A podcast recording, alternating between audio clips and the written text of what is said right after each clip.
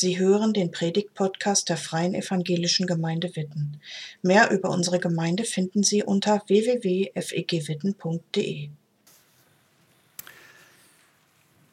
Vor 14 Tagen war ich seit langem mal wieder im Dortmunder Westfalenstadion. Danke nochmal an Benny Sohn, der es möglich gemacht hat, dass ich mal wieder da sein konnte. Ich konnte ein großartiges 6 zu 0 des BVB gegen Wolfsburg sehen.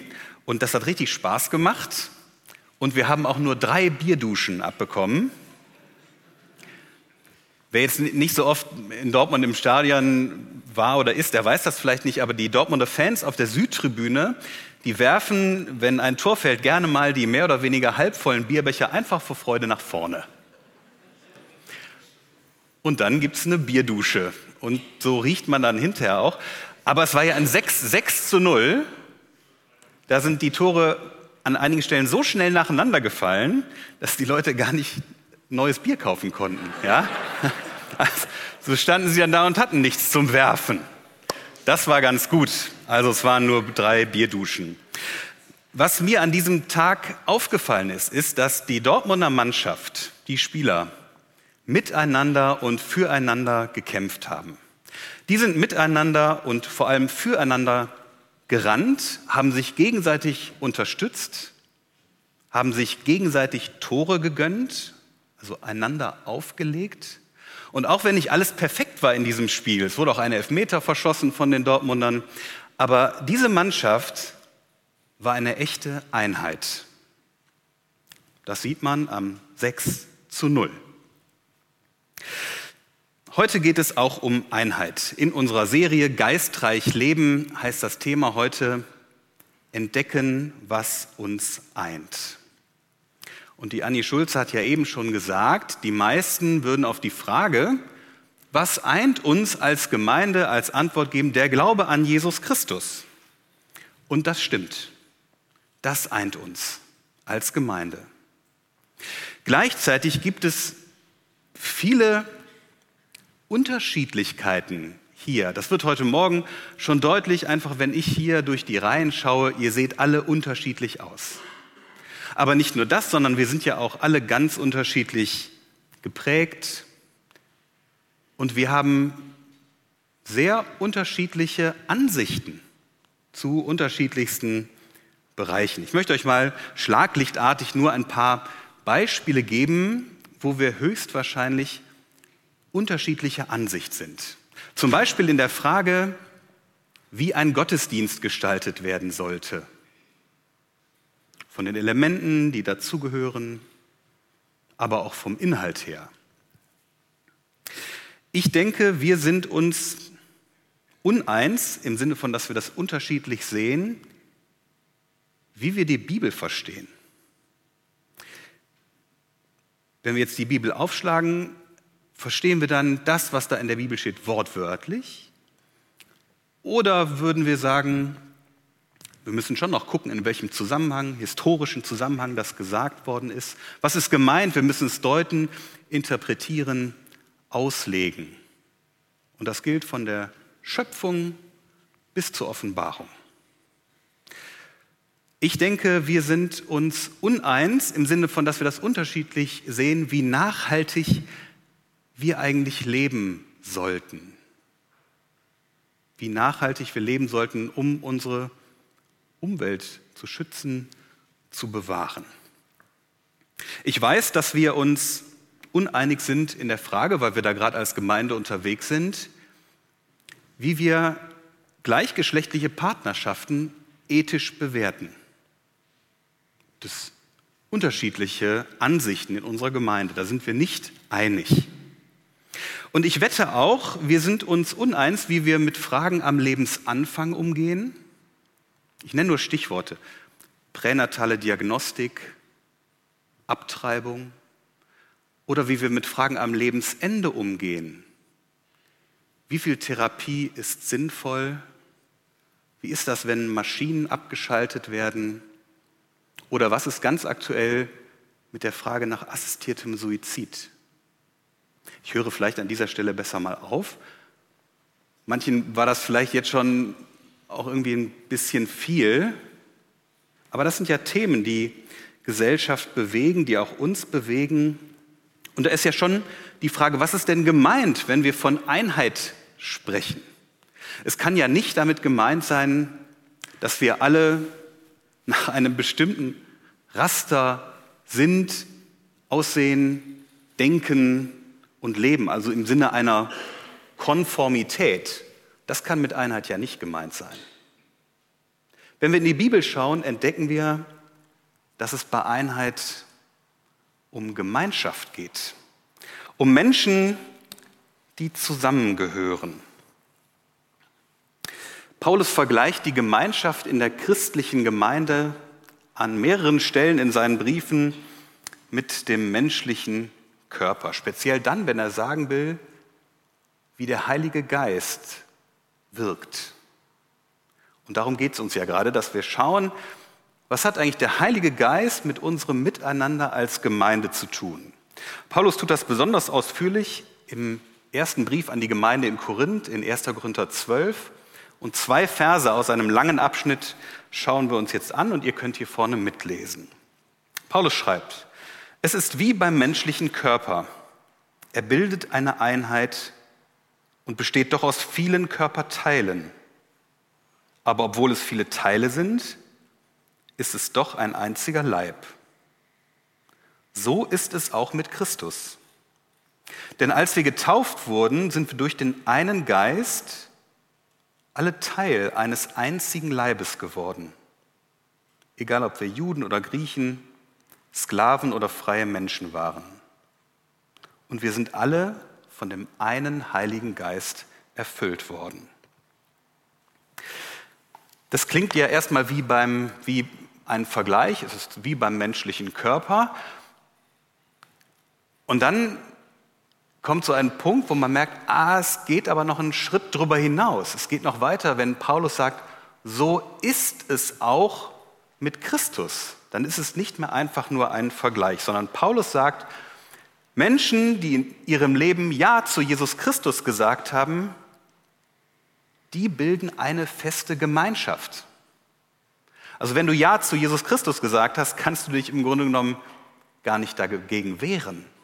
Dann gehörst du zu dieser Gemeinschaft dazu. Paulus sagt, Menschen, die zu Jesus Christus gehören, sind eine Einheit. Sie gehören fest zusammen. Genauer gesagt, sie sind ein Leib, und zwar der Leib von Jesus Christus. Und das spricht Paulus auch uns als Gemeinde, als freie evangelische Gemeinde Witten zu. Ihr seid Leib Christi. Wir sind nicht der ganze Leib Christi, aber wir sind ganz Leib Christi. Das steht fest. Das ist eine Zusage. Wir müssen uns also nicht anstrengen und besser werden, um vielleicht mal Leib Christi zu werden, sondern Paulus sagt, wir sind es schon. Und in diesem Zusammenhang meint Einheit eine ganz besondere Art von Gemeinschaft, nämlich christliche Gemeinschaft. Das Neue Testament sagt dazu auf Griechisch Koinonia, christliche Gemeinschaft.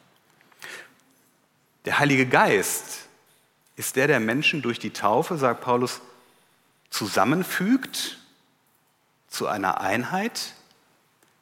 Er erfüllt Menschen, die zu Jesus Christus gehören und der Heilige Geist, und das ist mir für heute besonders wichtig, ist auch der, der diese Einheit zusammenhält. Da ist ja die spannende Frage, wie macht der Heilige Geist das denn? Wie hält er denn eine Einheit von Menschen, die so unterschiedlich sind, die unterschiedlich denken, manchmal auch unterschiedlich handeln, wie hält der Heilige Geist denn diese Einheit zusammen? Und dazu will ich jetzt mal das Bild, das Paulus gebraucht, dieser Vergleich, das Bild vom Leib Christi, mal etwas ausdehnen, ein bisschen erweitern. Paulus vergleicht den Leib Christi mit einem menschlichen Körper und er sagt, unterschiedliche Körperteile, Glieder, Hände, Füße, Organe, Augen, Ohren, all das wirkt im Körper zusammen und bildet eine organische Einheit. Soweit so verständlich. Aber um jetzt mal im Bild zu bleiben, zu einem menschlichen Körper, denkt an euren eigenen Körper oder schaut mich an, da gehört ja noch ein bisschen mehr als nur einzelne Teile, die Finger und der Fuß und das Ohr und das Gehirn und das Herz. Es braucht ja noch ein bisschen mehr zu einem Körper. Im Bild, was braucht es? Es braucht Sehnen, Muskeln, Bindegewebe, das, was alles zusammenhält. Das ist auch, auch wichtig für einen Körper. Und darüber schafft es der Heilige Geist, den Leib Christi als Einheit zu erhalten. Über die Muskeln, die Sehnen, das Bindegewebe, das alles miteinander zusammenhängt, in aller Unterschiedlichkeit. Und jetzt fragt ihr euch ja, was sind denn dann jetzt, wir bleiben mal bei dem Bild, was sind denn dann jetzt die Muskeln und die Sehnen, was ist denn das Bindegewebe? Was macht denn dann da der Heilige Geist?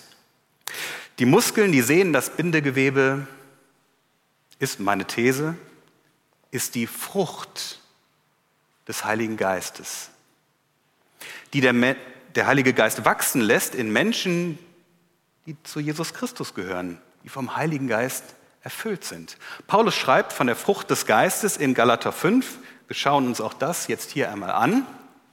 Paulus sagt, der Geist, der Heilige Geist dagegen bringt als Ertrag oder als Frucht Liebe, Freude und Frieden, Geduld, Güte und Großzügigkeit, Treue, Freundlichkeit und Selbstbeherrschung.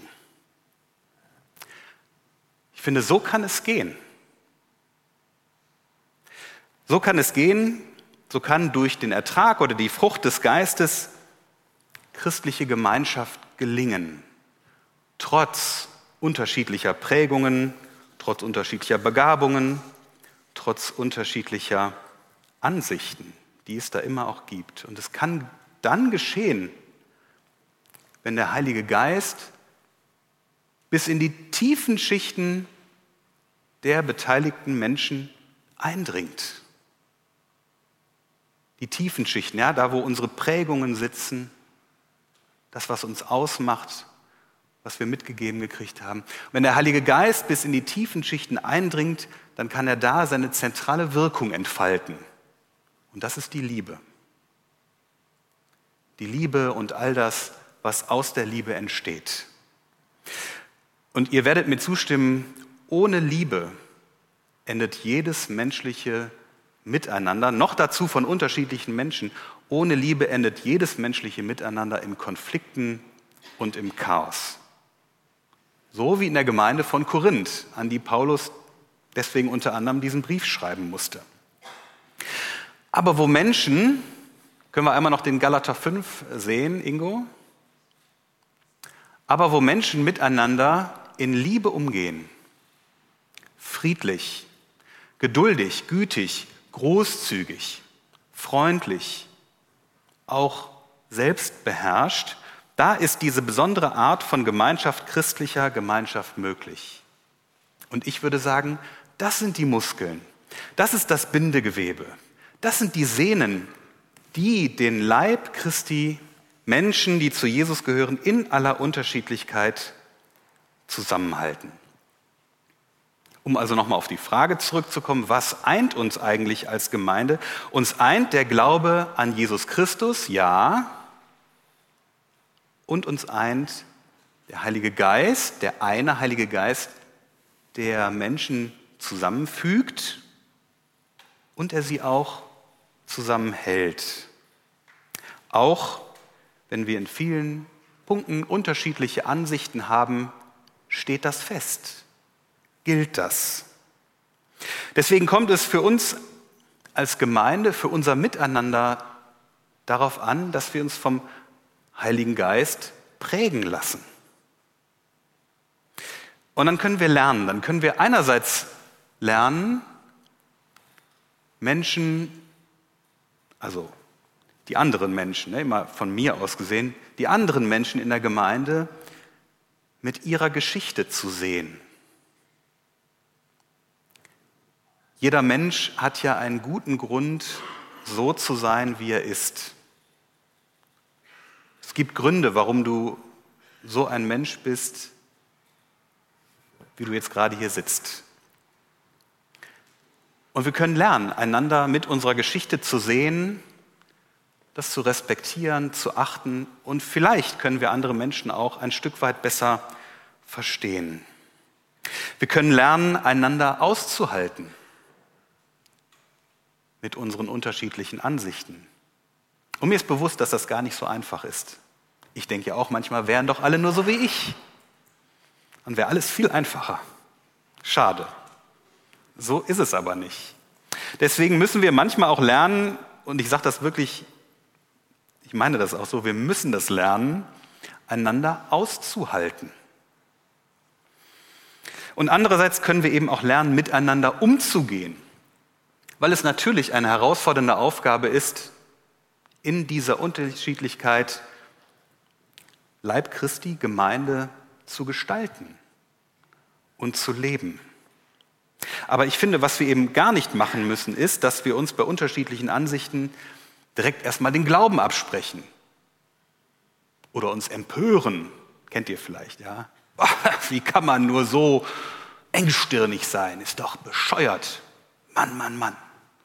Und andersrum, wie kann man nur so liberal sein? Unmöglich. Also, ich meine, weder das eine noch das andere wäre sinnvoll und hilfreich. Wir können miteinander als Gemeinde unterwegs sein. Und die Frucht des Geistes als die Sehnen, Muskeln, Bindegewebe, das kann uns dabei helfen. Aber wir können sie nicht selber produzieren, diese Frucht des Geistes. Wir haben das nicht in unserer Hand. Was wir aber können, meine ich, ist, dass wir, ich möchte das mal so signalisieren, offen sind dafür, dass der Heilige Geist an uns arbeitet, dass wir uns von ihm prägen lassen, dass wir das zulassen. Auch wenn ich es nicht machen kann, kann ich mir schon gut vorstellen, dass wir das auch verhindern können. Gott nicht oder den Heiligen Geist nicht an uns ranlassen. Aber wenn wir das tun, da bin ich echt überzeugt von, dann kann sich was entwickeln und das wird sich auf unser Miteinander auswirken. Ich weiß nicht, ob du das schon mal gemacht hast, Gott oder dem Heiligen Geist vielleicht direkt gesagt hast, wo du dir eine Veränderung bei dir wünscht. Also jetzt nicht immer, wo die anderen sich ändern sollen, sondern auf euch selbst bezogen. Ich habe das schon mal ausprobiert und möchte euch kurz davon erzählen, was ich erlebt habe. Bevor ich 2009 meine erste Stelle als Pastor angetreten habe, war ich ein Mensch, der ich sage es mal, formuliere es mal möglichst ähm, einfach oder neutral. Ich war ein Mensch, der schlecht umgehen konnte mit unperfekten Zuständen. Ich war ziemlich ungeduldig, unperfektionistisch und mh, mm, ich wusste auch ganz genau, wie es sein musste. Und vielleicht könnt ihr euch vorstellen, wie das ist, wenn man dann frisch als Pastor in so eine Gemeinde kommt, ganz genau weiß, wie es sein muss, ganz genau weiß, was alles falsch läuft und sich alles am besten ändern müsste, und zwar sofort. Meine erste Gemeinde hat auch darunter gelitten, unter mir, will ich mal so sagen. Wahrscheinlich nicht, nicht die Gemeinde in der ganzen Breite, das haben vielleicht auch gar nicht alle mitbekommen, aber die Gemeindeleitung und diverse andere Leute haben das miterlebt.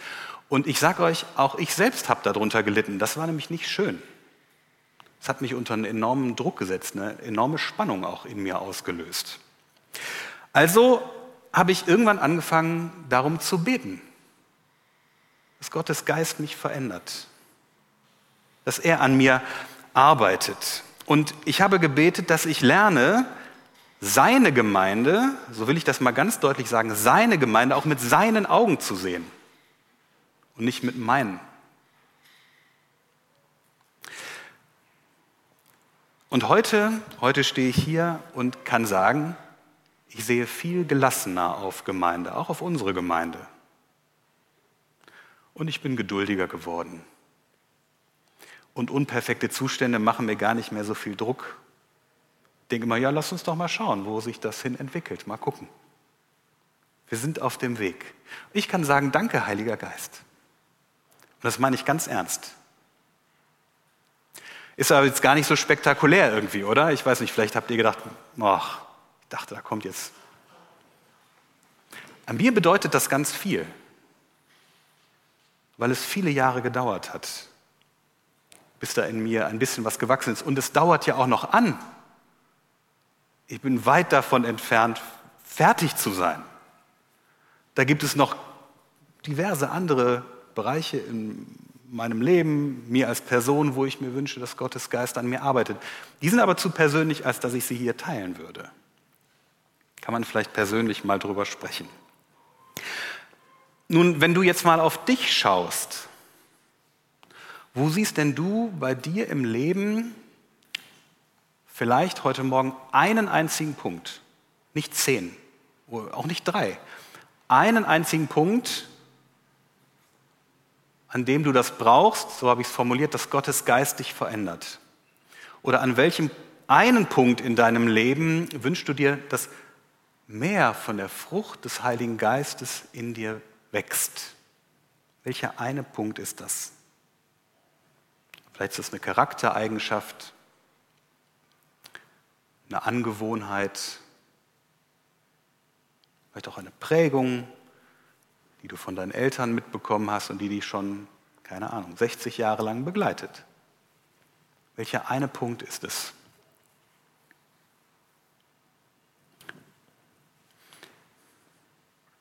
Wenn ihr was habt, dann haltet das doch mal fest für euch. Vielleicht auch erst heute Nachmittag, kann auch sein. Oder morgen. Welcher eine Punkt? Haltet es für euch fest aber bleibt dabei nicht stehen, sondern haltet es dem Heiligen Geist hin. Wahrscheinlich nicht nur einmal, sondern immer wieder. Und betet darum, dass er euch verändert, dass seine mehr von der Frucht des Geistes in euch wachsen kann.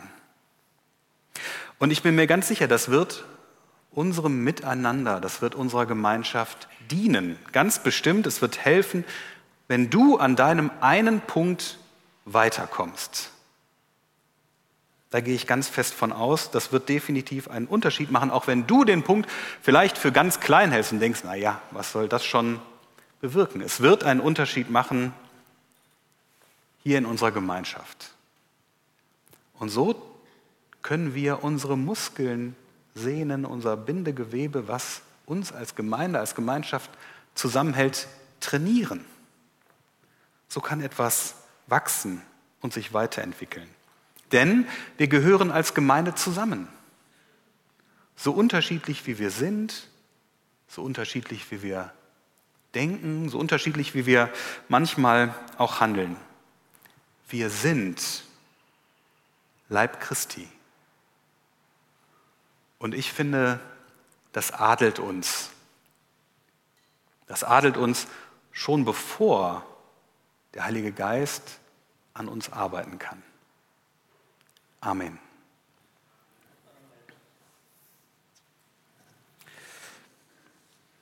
Hm, wir sind mal einen Moment, haben wir noch mal so einen Moment Stille. Ingo, vielleicht können wir noch mal die beiden Fragen sehen.